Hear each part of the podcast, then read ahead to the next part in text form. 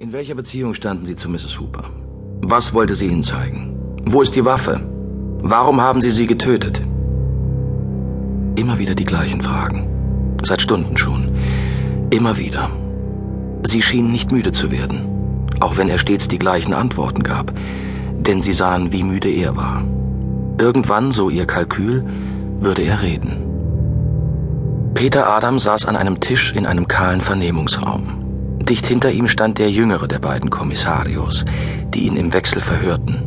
Ein blasser Typ in einem blauen Polunder. Sie hatten ihm Kaffee und Zigaretten angeboten. Peter hatte beides abgelehnt und nur um etwas Wasser gebeten. Die ganze Zeit über sah er Loretta in ihrem Blut vor sich. Das Loch in ihrer Brust, das blutige Zeichen auf dem Boden, das Entsetzen in ihren Augen, als sie ihn erkannte. Verzweifelt versuchte Peter zu verstehen, was Loretta mit ihren letzten Worten gemeint hatte. Welche Liste existiert? Prophetia de Sumis Pontificibus. Apokalypse. Was ihn jedoch im Moment am meisten beunruhigte, war die Aussage des Portiers des Hotels. Er hatte ihn angeblich nicht nur kurz vor Eintreffen der Polizei gesehen, sondern bereits zwei Stunden zuvor. Das kann nicht sein.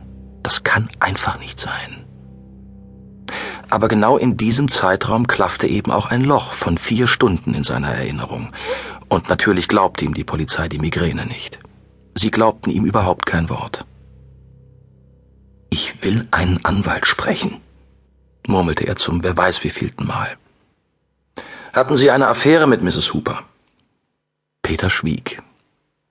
Der junge Kommissario hinter ihm zog die Luft zischend ein schien eine Art Tick zu sein. In diesem Moment öffnete sich die Tür, und sein älterer Kollege trat in Begleitung eines weiteren Mannes ein, den Peter bislang noch nicht kannte. Stiernackiger, muskulöser Typ, mit rasiertem Schädel. Anfang 50, schätzte Peter. Der Mann zog sein Jackett aus und setzte sich ohne große Umstände vor Peter an den Tisch. Kommt jetzt die harte Tour? fragte Peter auf Italienisch. Urs Bühler, stellte sich der Mann auf Deutsch vor. Kommandant der Schweizer Garde. Der Typ, der auf mich und Maria geschossen hat. Was soll das? Sie haben hier keinerlei Befugnisse. Bühler ging nicht darauf ein. Was haben Sie gestern in der päpstlichen Wohnung gesucht? Ich war nie in der päpstlichen Wohnung. Bühler zuckte mit den Wangenmuskeln. Peter vermutete, dass es ihm in den Fingern juckte, einfach zuzuschlagen. Er beherrschte sich jedoch und schob Peter ein Foto über den Tisch. Es zeigte eine Aufnahme vom Tatort. Lorettas Leiche, die drei blutigen Ziffern auf dem Boden. Die mittlere war nicht genau zu erkennen. Es konnte 306 oder 3x6 bedeuten. Was bedeutet das?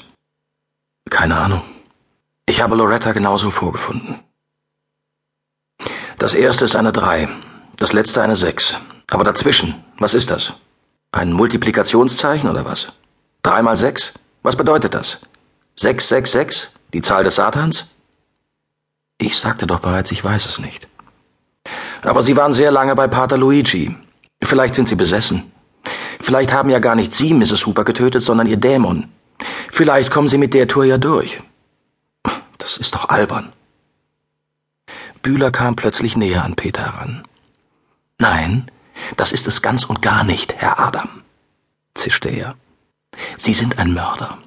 Und Sie sind in die päpstliche Wohnung eingebrochen. Ich will wissen, warum. Ich will alles wissen. Und wenn ich Ihnen dazu den Arsch aufreißen muss. Peter sah zu den beiden Kommissaren. Bühler schüttelte den Kopf. Vergessen Sie's.